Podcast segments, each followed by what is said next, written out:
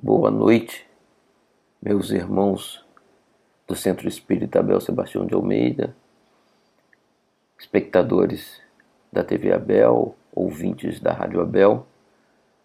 Hoje, quarta-feira, vamos dar continuidade ao estudo do livro Diversidade dos Carismas, da autoria de Hermínio Correia de Miranda nós iniciamos na quarta-feira passada o estudo do capítulo 1, o item 4, e fomos até o, cap...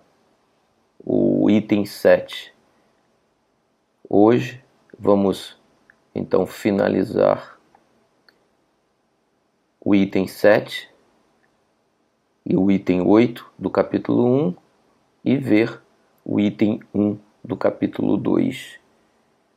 Nós vimos que Hermínio de Miranda é, vinha narrando os problemas que a médium vinha enfrentando até agora na casa em que ela vinha trabalhando, com os problemas não apenas de no trabalho né, de comunicação com os espíritos, é, através da psicofonia, mas também através da psicografia. Né.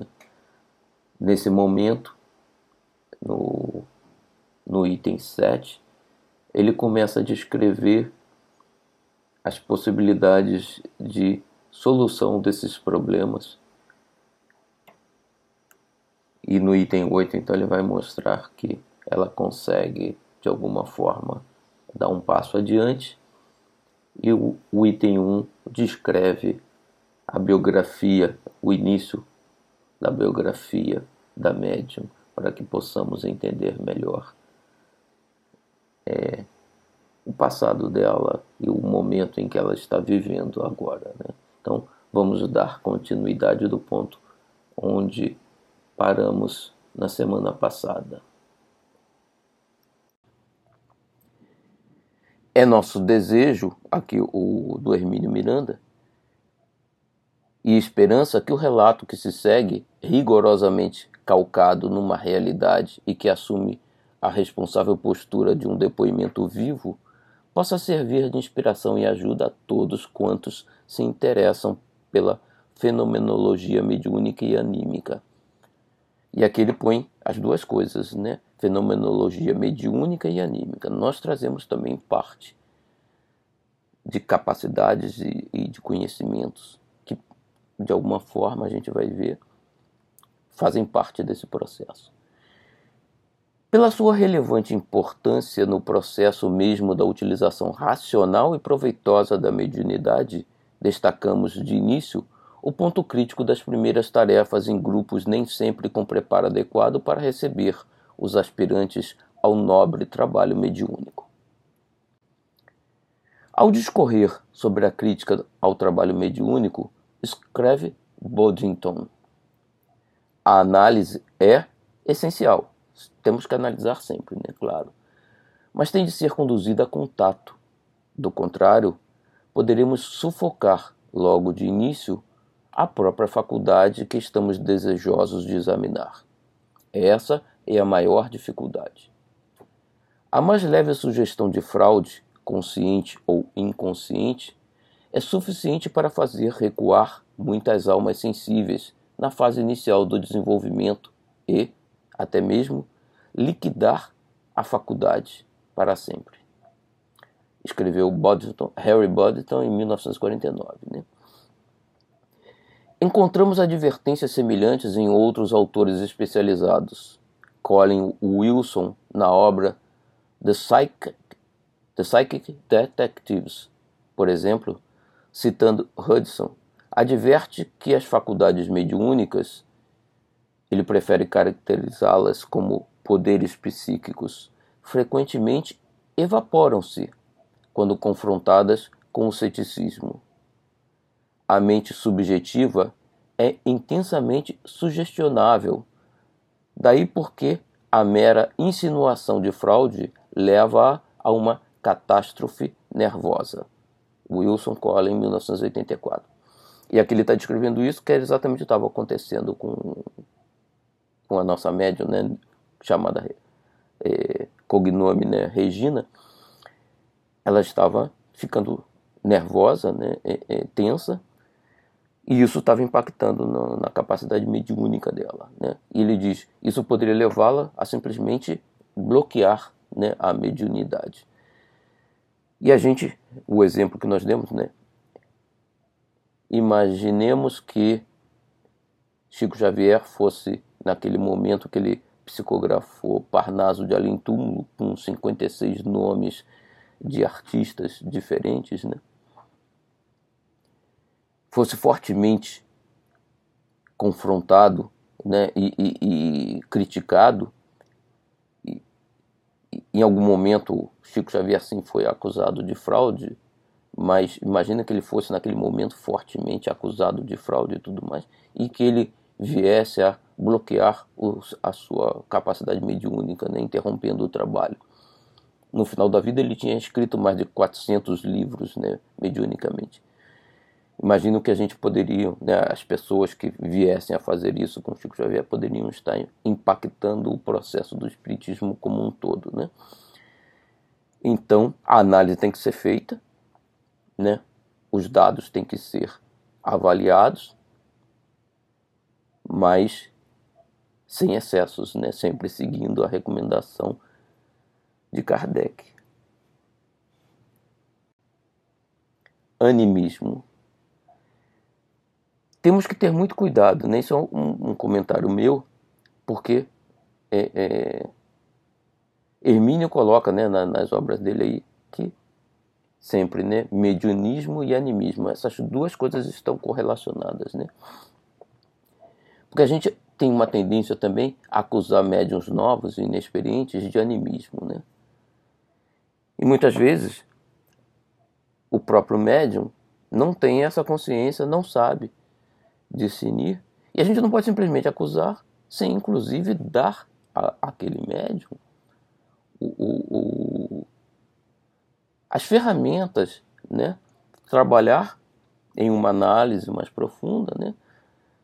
para que ele possa checar e ter certeza se é realmente animismo ou não, e mesmo que seja, não é nada do outro mundo a, a manifestação anímica, né? Mas muita gente coloca como não, animismo é uma fraude, não, não pode. Né? É, temos que cortar qualquer é, é, manifestação anímica do processo mediúnico. Não funciona assim. Né? Então, é, é, se a gente pega um, um médium inexperiente e começa a acusá-lo de, de, manifestação anímica, né, de animismo, e, e pressioná-lo, a gente pode estar exatamente caminhando para esse processo que é, Hermínio aqui nos descreve, né? Porque muita gente coloca como se animismo fosse uma fraude, né? Não é um espírito, né? É do próprio é, espírito que do próprio médium, né? Que ele busca aquilo, né? Então isso pode cercear de alguma forma e não deve ser avaliado dessa forma, não deve ser feito dessa forma, né? Próprio Hermínio nos diz, né, mediunidade e animismo estão muito próximos e é muito difícil separar um do outro. Então não basta simplesmente falar assim, olha, você médium não pode se manifestar de forma anímica, você tem que ser o espírito, mediunidade através de, né, de um espírito. Sem dar a ele as instruções, sem mostrar como fazer essa separação, que é difícil, até para quem é experiente. Imagina para um médium não experiente. Ou seja, tem, o médium tem que ser auxiliado, incentivado e, e tratado com bom senso, né? com muita atenção, mas nunca acusado, né? porque senão isso pode limitar o seu trabalho. Né? E, e, o Hermínio nos diz né, que é muito difícil separar um do outro, de forma que em muitos casos temos sempre uma parcela de mediunidade e algo de animismo ao mesmo tempo. Né? Por exemplo, Em muitos casos, o espírito necessita recorrer aos conhecimentos prévios do médium, e prévios não só nessa encarnação, prévios em outras reencarnações, que normalmente a gente não traz é, disponíveis né, na, na encarnação atual, mas que estão lá no nosso subconsciente, para veicular o seu pensamento e a sua mensagem, ou seja, o, o médium, o espírito manifestante, muitas vezes, para quando ele não se incorpora totalmente, principalmente em médiums em que a incorporação não é total, ou mesmo em algumas vezes quando existe incorporação, ele necessita daquela informação na mente do médium para que ele possa colocar o seu pensamento e, e, e essa comunicação se faça mais natural. Né? Então, esse conhecimento, anímico do, do próprio médium auxilia na comunicação do espírito. Né? Nesse caso, o espírito está recorrendo ao conhecimento anímico do médium, né? para que se compreenda o que o espírito quer comunicar e possa repassar do jeito que o espírito gostaria que fosse repassado. Né? Então, por isso que o, o Hermínio aqui sempre fala, né, mediunidade e animismo, porque as duas coisas estão conectadas. Né? Não existe mediunidade sem nenhuma parcela de animismo. Muito raramente, né? É, talvez em casos extremos de médios mecânicos, né? mas fora disso, vai sempre se encontrar alguma parcela de animismo dentro do processo. E a gente vai ver isso mais adiante. Aí o próprio Hermínio comenta sobre isso. Mas eu ainda falo um pouco mais, né? Porque, segundo a Wikipédia, para melhor entendimento desse fenômeno do animismo, pode-se usar as denominações utilizadas pelo pesquisador espírita Hermínio Semiranda. Então, esse artigo da Wikipédia recorre ao, Hermínio de Miranda sobre esse assunto, o animismo. Né? Quais sejam? Há de chamarmos o espírito, que segundo o Espiritismo, em sua existência infinita, tem um número incontável de experiências na matéria, de individualidade, enquanto cada uma das existências do mesmo é uma personalidade. Então, o que ele está dizendo aqui, baseado no, no que o Hermínio é, nos ensina, é que eu, o espírito que estou nesse momento encarnado nesse corpo, eu sou uma individualidade. Né? Mas nessa existência que eu reencarnei e recebi o nome de Gilberto, eu tenho uma personalidade que eu estou desenvolvendo, né, né é, é, que faz parte da minha caminhada evolutiva, que não necessariamente é a mesma personalidade que eu tive em outras vidas, né? porque eu reencarnei em outros corpos, em condições distintas. Então, é, Gilberto é a personalidade atual, mas eu, como espírito, eu não sou essa personalidade Gilberto. Né? Eu já tive outros nomes, outras vidas, outros aprendizados. Né? Então, como espírito, eu sou a individualidade que nesse momento assume a personalidade Gilberto. Né? Dessa forma, admitida a pluralidade das existências, conclui-se que a individualidade deve possuir um conhecimento imensamente superior ao de cada uma das suas personalidades, pois soma ao conhecimento da atual personalidade tudo o que aproveitou das que representou nas existências pregressas. Né? Então, a individualidade espírito é a soma de todas essas personalidades individuais. Todavia, essas palavras não devem ser interpretadas como sendo uma personalidade isolada, diversa em cada existência. O espírito é artífice de si mesmo e progride continuamente a partir das experiências encarnatórias, apresentando uma ascensão moral e intelectual contínua que soma-se a cada encarnação. Desse modo, na manifestação anímica, o médium pode expressar muitos conhecimentos que ele, enquanto encarnado, não possui. né, conhecimentos das encarnações anteriores.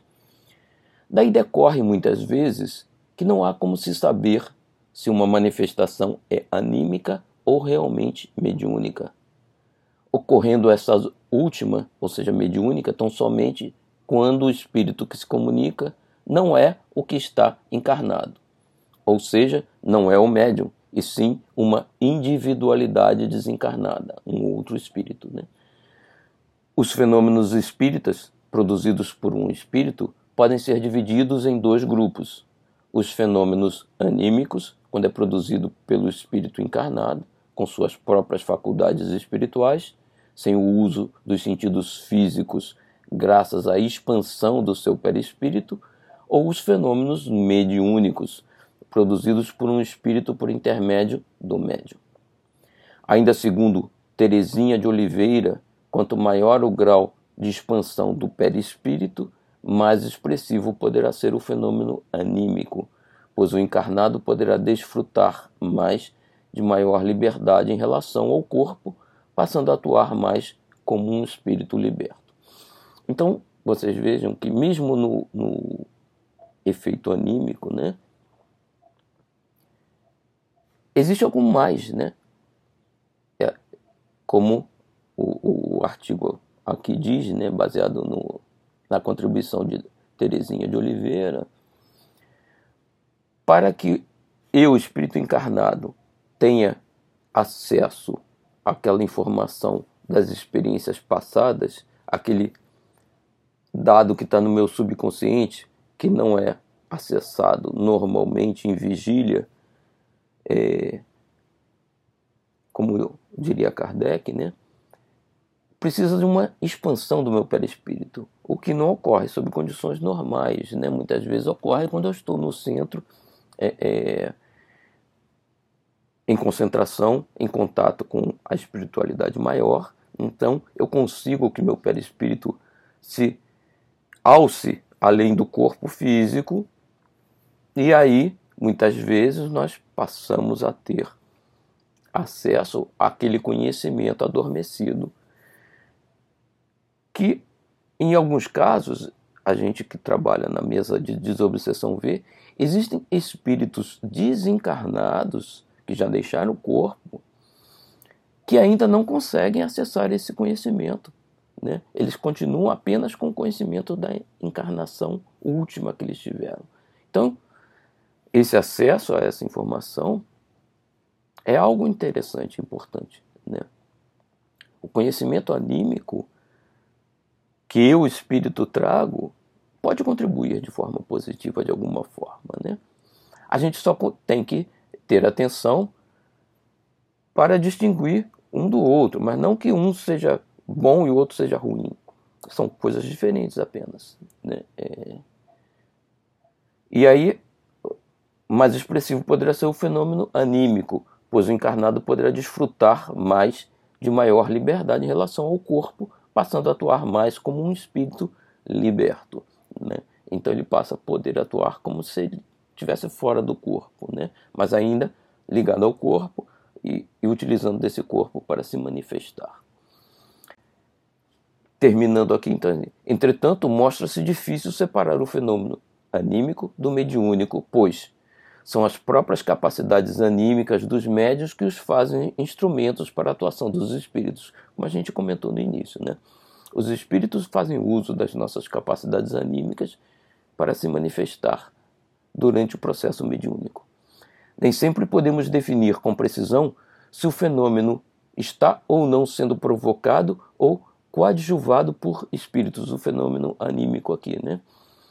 Na grande maioria das vezes, o que ocorre é um estado intermediário com maior ou menor participação do espírito encarnado no médium em relação ao espírito desencarnado que por ele se expressa. Então ele está dizendo o seguinte: eu, espírito, tenho uma expansão do meu perispírito, né?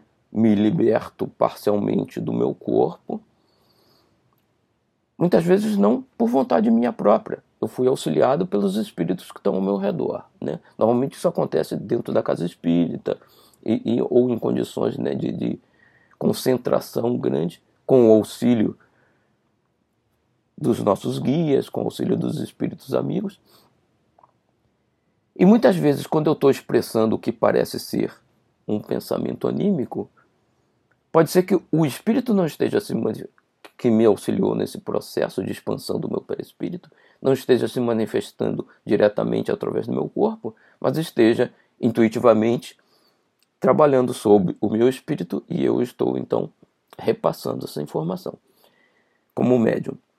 Então, nesse caso, existe um, uma dose de animismo e existe uma comunicação mediúnica. E é muito difícil, como o artigo coloca aqui, da gente separar as duas coisas. Né? E até que ponto aquela informação que eu estou trazendo é minha propriamente dita ou eu estou recebendo intuitivamente, através do pensamento do, de um espírito que está ao meu lado e estou colocando. Então não é uma incorporação, né? mas é um espírito que está trazendo informação. Então a gente não pode simplesmente dizer, não, isso é animismo, bloqueia, você não pode receber mensagens anímicas, só mediúnicas, principalmente para médiums novos, é, a gente pode estar limitando esse processo né, da mediunidade. A gente tem que ter bom senso, trabalhar com o médium, analisando os fatos, para entender até que ponto existe animismo, até que ponto existe realmente trabalho mediúnico. Possivelmente existem os dois e não é nada errado com isso. Né? Então, muito cuidado. Seguindo aqui com Hermínio Miranda, né? o item 8, o médium e o dirigente. Que os médiums são pessoas de sensibilidade mais aguçada, sabemos todos. Ou não seriam médiums. Né? Eles têm uma sensibilidade a mais do que a maioria das pessoas, né? os médiums. E por isso mesmo, mais sensíveis também à crítica, especialmente quando injusta grosseira ou mal formulada. É imperioso, contudo, distinguir entre sensibilidade e melindre.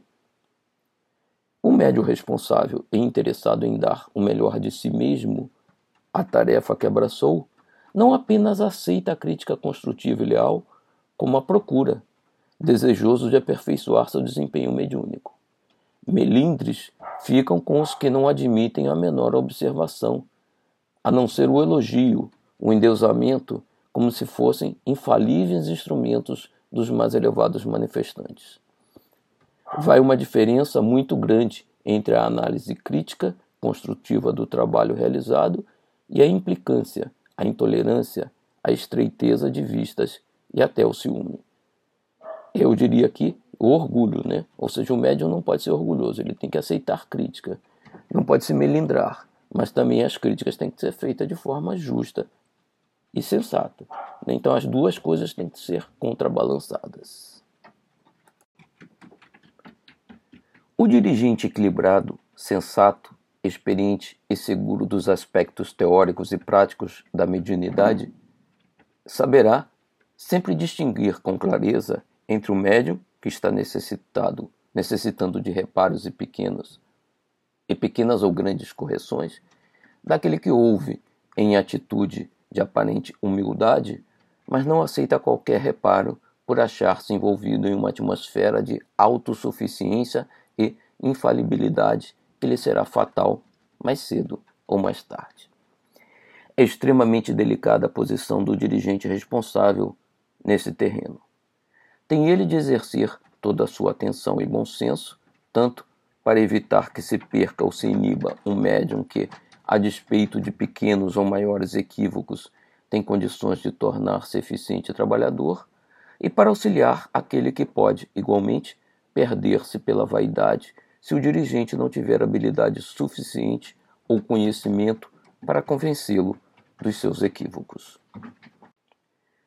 Convém reconhecer ainda que há casos realmente irrecuperáveis de médiums iniciantes ou mais experientes que se deixam envolver pela perniciosa convicção da infalibilidade. Cabe aí ao dirigente admitir humildemente que não tem condições de modificar o quadro.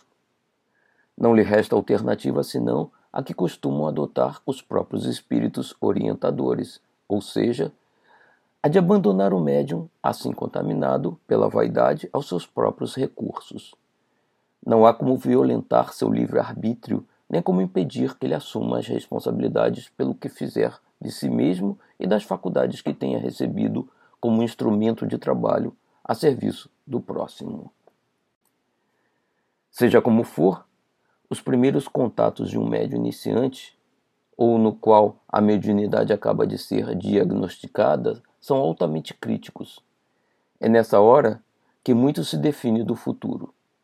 Se for acolhido com a necessária compreensão e adequadamente orientado e instruído, poderá chegar a ser excelente colaborador na tarefa para a qual, evidentemente, veio preparado. Se mal recebido, tratado com condescendente superioridade, aspereza, incompreensão e intolerância ante as peculiaridades das suas faculdades, é grande a responsabilidade daqueles que não souberam ou não quiseram estender a mão no momento oportuno ao que vem precisamente para ser ajudado a servir. No caso da moça de que trata este livro, podemos observar claramente que foi à custa de impressionante obstinação e humildade que ela conseguiu vencer as barreiras iniciais da rejeição. A reação normal e esperada para uma pessoa tratada da maneira como ela o foi seria a do desencanto, da decepção, do abandono puro e simples da tarefa, o que seria deveras lamentável não apenas para ela, como para todos aqueles aos quais ela viria contribuir para que fossem ajudados ao longo dos anos em que, afinal, conseguisse exercer com equilíbrio e competência suas variadas faculdades. Isto nos leva a pensar com uma ponta de angústia na quantidade de pessoas que, programadas para o exercício da mediunidade, com responsabilidade e compromissos muito sérios nessa área tão crítica, que não conseguem vencer as primeiras dificuldades, derrotadas pelo desencanto com as pessoas que deveriam estar preparadas para ajudá-las e encaminhá-las ao trabalho tão necessário quanto redentor. Isso sem contar os que nem sequer procuram os centros e os grupos por inúmeras e complexas motivações pessoais injustificáveis: temor, preguiça, orgulho, ignorância, indiferença ou vaidade. Pelo menos os que buscam o caminho certo, desejosos de aprender e servir, que sejam recebidos com dignidade, com paciência, com amor. É preciso ouvi-los com atenção, aconselhá-los com serenidade e competência, ajudá-los fraternalmente. É nessa fase inicial que se estabelece a diferença entre um médium equilibrado e devotado à sua tarefa e aquele que recua, desencanta-se, perde-se no emaranhado de suas decepções e nas complexidades de fenômenos que não entende, entregando-se ao exercício desordenado de suas faculdades ou sufocando-as no nascedouro, com imprevisíveis prejuízos para si mesmo e para os outros. Vimos há pouco, no entanto, que esse livro é um relato de uma história pessoal cuja estrutura será aproveitada para um estudo informal da mediunidade. Precisamos, portanto, começar pelo princípio. É o que faremos a seguir. Hermínio Correia de Miranda. Então ele está dizendo aqui que a responsabilidade é de todos, né? não é só do médium. Né? Todos na casa espírita principalmente os é, é, dirigentes né, materiais, devem estar atentos ao processo, porque o objetivo é que todos possam desenvolver a sua mediunidade para o seu desenvolvimento pessoal e para o auxílio e o amparo de todos. Né? Então, o que o, o Hermínio de Miranda faz aqui nesse primeiro capítulo é apresentar um pouco da história para que possamos entender qual é o objetivo do livro em si. Né? Ele já deu várias pinceladas, mas agora ele vai explicar melhor como isso se dá, né? E qual, como desenvolver ainda mais o, esse assunto no livro. Então a gente passa, terminou o capítulo 1, naquele item, naquela mensagem do Hermínio, aos médios e aos dirigentes, né? E a gente vai começar então o capítulo 2. Nós vamos estudar do capítulo 2 apenas a introdução, mas então ele agora ele vai começar a abrir mais a explicação né, dos objetivos e, e, do processo que ele está desenvolvendo nesse livro. Né? Então ele começa aqui. Antes de prosseguir, cumpre-me informar o leitor de que foi necessário, por óbvias razões, preservar certas identificações que nada acrescentariam ao relato, bem como evitar informações que resultassem em constrangimento ou mesmo conflito com as pessoas envolvidas. Estamos empenhados na elaboração de uma obra construtiva e nunca na inglória tarefa da demolição. Decidimos atribuir à jovem referida no capítulo inicial o nome de Regina, não é o nome verdadeiro dela, né? Pseudônimo que já havia sido por mim utilizado em A Memória e o Tempo, que é outro livro dele, né, do Hermínio Miranda. O leitor encontrará nessa obra um relato sumário de suas experiências e de alguns dos fenômenos com ela ocorridos que dizem respeito ao aspecto específico da memória nas suas interações com o tempo. Para facilitar as coisas, faremos aqui um resumo, diríamos, biográfico de Regina. Então, quem tiver a oportunidade, eu mesmo não li ainda o livro A Memória e o Tempo e vou buscar ler também este livro de Hermínio Miranda. Ele aqui começa a falar sobre Regina, né? Ela é dotada de uma memória, desculpa, de uma memória assombrosa, pois se recorda com nitidez de seu batismo, com apenas algumas semanas de vida na carne. Já ali estava seu espírito perfeitamente lúcido, consciente da cena que se desenrolava à sua volta, as pessoas, o ambiente e sua participação na mesma. Desagradava-lhe sua incapacidade para controlar o frágil e inseguro corpo físico com o qual não conseguia ficar suficientemente ereta no colo da madrinha. Então aqui ele está descrevendo o seguinte: a maioria de nós recorda da nossa infância, talvez a partir de um ano e meio, dois, né, alguns mais três anos às vezes só. Normalmente a gente não lembra bem né, dos primeiros anos de vida, principalmente quando nós só tínhamos meses, né? Mas certamente essas informações estão guardadas no nosso espírito, né, que quando desencarnarmos, que tivermos acesso à memória integral, vamos poder reviver, inclusive, as nossas experiências quando bebês, né? talvez até dentro do útero e tudo mais. Então aqui já mostra que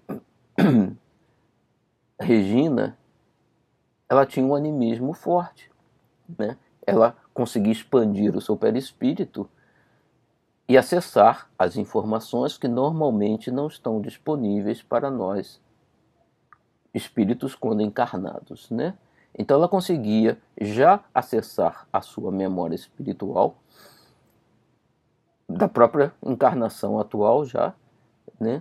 Lembrando-se de fato de que ela foi batizada com poucos meses de vida, né? É, isso estava marcado no seu na sua memória espiritual, né? Não necessariamente na memória do corpo físico, porque a gente normalmente exatamente não lembra desses fatos dessa época porque elas ainda estamos em formação, elas ainda não ficam registradas no nosso cérebro material, né? Mas certamente tudo que nos ocorre está registrado no nosso corpo é, é, espiritual, né? no nosso espírito.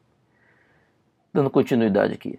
Mais desagradável ainda foi o choque da água fria derramada sobre sua cabeça. O pior, contudo, foi o gosto horrível do sal e a repugnante sensação dos dedos do sacerdote forçando a introdução da substância em sua boca. Com seis meses de idade, foi levada a uma dessas quermesses paroquiais no interior.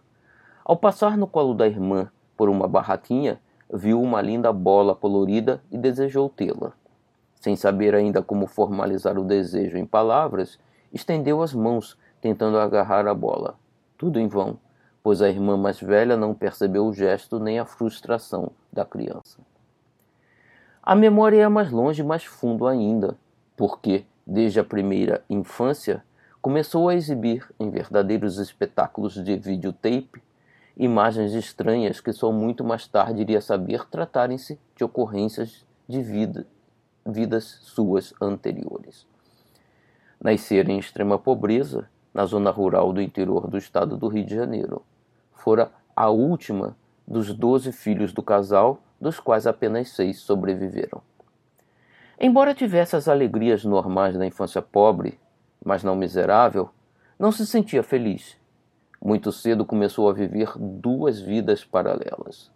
Uma, na casinha singela de piso de terra batida e paredes de pau a pique, a outra, num mundo tão real quanto aquele, em luxuosos e amplos ambientes ricamente decorados e mobiliados, forrados de tapetes revestidos de cortinas imponentes, nas quais predominavam os tons vermelhos e ouro na imponência do veludo que descia das alturas até o assoalho. Então ela re relembra encarnações passadas, né, em que foi uma pessoa rica. Ou viveu, né, em família rica, né? Em vez das majestosas camas daquele outro universo paralelo, ela dormia sobre duas tábuas de madeira, apoiadas em rústicos cavaletes com uma esteira por cima, trabalho caseiro de seu pai. Outras coisas incompreensíveis eram a pele escura e o cabelo característicos dos mulatos. O pai era branco, alfabetizado, a mãe negra e analfabeta. E apesar de tudo isso, ela sabia, com toda a convicção, que era branca. Com frequência tentava raspar a pele do braço com as unhas em busca da cor branca que tinha de estar ali em algum lugar. Quando corria pelos campos, sentia a cabeleira farta, ondulada, macia e sedosa, saltando em torno dos ombros. Se a buscava, porém, com as mãos para acariciá-la ou ajeitá-la, dava apenas com o cabelo áspero, curto e rijo. Afinal de contas, o que acontecera aos seus cabelos e à sua pele? Porque estava ali a esquisita cabeleira que não era definitivamente a sua onde estaria seu bonito e farto cabelo. Então ela trazia todas as memórias da sua encarnação passada, né, que ela botava em, sempre em comparação com a, a sua situação atual, né, a realidade atual. Criada no catolicismo pela mãe devota, rezava com todo o fervor infantil a Nossa Senhora das Graças, pedindo o milagre da recuperação de seus belos cabelos longos e da sua pele alva de outrora adormecia cheia de esperanças, ainda enxugando as últimas lágrimas, mas tudo em vão. Pela manhã, procurava com as mãos ansiosas os cabelos derramados sobre o travesseiro e não os encontrava. E a pele continuava escura, como sempre, e nada conseguiu clareá-la. Sobrava-lhe tempo para tais especulações e evidências, pois ainda não começara a frequentar a escola. Então isso era na altura de cinco anos, né? Antes dos seis, quando se entrava na escola naquele tempo. Além do mais, sentia terrível falta de sua mãe. Ou seja, tinha mãe, como todo mundo, mas sabia que aquela não era a sua. Sua mãe, de verdade, era diferente. Essa que ali estava e cuidava dela, e que os outros diziam ser sua mãe, era boa, por certo, amava no seu jeito rude, mas era uma estranha e, além de tudo, era negra. A mãe verdadeira era branca, carinhosa, beijava com frequência e a pegava no colo. Aquela ali não fazia nada disso. Então ela misturava as duas realidades, né? A realidade atual com a realidade da sua vida anterior. Por isso tinha inexplicáveis angústias, chorava sem motivo aparente, sofria de indefinidas saudades vagas e incompreensíveis. Onde estaria sua gente? Seus pais, seus amigos, a casa rica, a família, enfim. As dificuldades maiores eram com a mãe, em quem só conseguia ver uma estranha mulher rude e sofrida, negra, a qual não se sentia inclinada a amar. Com o pai, relacionava-se melhor, mas também ela não era de muitos carinhos, embora lhe dedicasse mais atenção que a mãe. Ele não era nem de muitos carinhos, embora lhe dedicasse mais atenção que a mãe. Às vezes, a colocava no colo para fazê-la adormecer, e ela, por sua vez, chegava a fingir-se sonolenta somente para ganhar alguns momentos de aconchego. Eram muitas vezes as suas carências, a ânsia de afeto, de atenção, de amor, como se estivesse habituada a outra espécie de relacionamento, o que lhe davam ali eram muito pouco para preencher seu imenso vazio interior. À sua maneira, eram pessoas boas e dedicadas, nos limites de suas modestas possibilidades e recursos emocionais. Mas ela não os via como pais e irmãos de verdade. Não eram sua família, nem aquela era sua casa. Por tudo isso, e mais pela tendência à introversão, refugiava-se na solidão e soltava as asas da imaginação. Conversava com invisíveis personagens de suas visões. Os que assistiam aquilo apenas concluíam que ela estava falando sozinha, coisa não muito rara em crianças da sua idade, quatro a seis anos.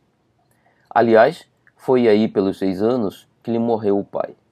Diz ela que gostava muito dele e acrescentava significantemente: ele era branco, como se a cor tivesse algo a ver com sua preferência. Sofreu muito com a sua inesperada partida. Além do mais, naquela mesma noite, depois do enterro, ela ouviu. Ele mostrava-se aflito e lhe dizia que não estava morto e que havia sido enterrado vivo. Provavelmente não percebera ainda que se encontrava em uma condição diferente e, ao presenciar o sepultamento do corpo, concluiu que havia sido enterrado com vida. Então, na verdade, ele havia morrido, só que ele, espírito, ainda não tinha tido consciência disso, né? A menina ficou muito angustiada, principalmente porque não conseguiu convencer ninguém a mandar desenterrar o pai, que estaria vivo embaixo da terra. Disseram-lhe que era um sonho, apenas um sonho, sem pé nem cabeça. Seguiu-se um período ainda mais difícil em sua curta existência. Não só ele provia a maior parte dos recursos materiais de sustentação da casa, como era a única pessoa a ter certa compreensão e paciência com suas fantasias infantis, inclusive a de Papai Noel. Embora risse dela, ele sempre colocou seus humildes sapatinhos no lugar próprio e era certo encontrar neles algum presentinho singelo na manhã do Natal. Nunca soube, contudo, que fim levara seu brinquedo preferido, um ursinho de pelúcia marrom com olhos de contas vermelhas. Por certo, ficara perdido em alguma esquina do passado remoto quando fora rica, bela e feliz em algum ponto desse imenso mundo. Então, pela descrição aqui, ela trazia já algumas características de mediunidade, né, como muitas crenças trazem, né, de, de, inclusive de ver os espíritos e de alguma forma se comunicar com elas, com eles, né, com os espíritos, além de ter também uma capacidade anímica, vamos dizer assim, grande, né, porque ela conseguia lembrar com muitos detalhes não só experiências que ela teve quando bebê, mas as experiências da vida anterior, né? Que os pais, a casa que ela vivia, as condições nas quais ela vivia, né? Havia sido havia encarnado em um corpo branco, né, de pele branca na encarnação anterior estava reencarnada em um corpo de pele escura nessa encarnação. Era, vivia uma família pobre nessa encarnação. Havia vivido em uma família rica na encarnação passada. Aqui, por enquanto, até esse ponto, né, é, Hermínio Miranda não deu os detalhes, porque ela, depois de ter reencarnado em uma família rica, volta e reencarna em uma família pobre, possivelmente por problemas reencarnatórios, ela precisou reencarnar de forma mais simples, e lhe foi dada a possibilidade de é, é, vir nessa encarnação com a capacidade mediúnica, possivelmente para resgatar erros do passado, né? Bom, nós encerramos aqui o item 1 do capítulo 2, né? Que é o início da biografia da, da Regina, que isso vai nos auxiliar a entender os próximos passos do estudo da atividade dela como médium e, e da análise que o, o Hermínio Miranda faz de, desses dados. Então a gente vai encerrar o estudo da noite de hoje com essas informações em mente, né?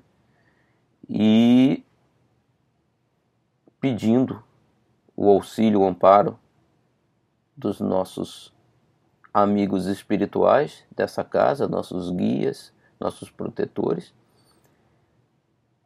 para que eles possam nos auxiliar e que os estudos que estamos fazendo possamos ter a melhor visão possível sobre o que estamos estudando, aprendendo e possamos colocar, acima de tudo, em prática né, o que aqui estudamos, o que aqui aprendemos e que essas informações sejam úteis para o nosso trabalho dentro da nossa casa. Que a luz da paz e a paz do Senhor esteja conosco hoje e sempre. Graças a Deus. Boa noite a todos, meus irmãos.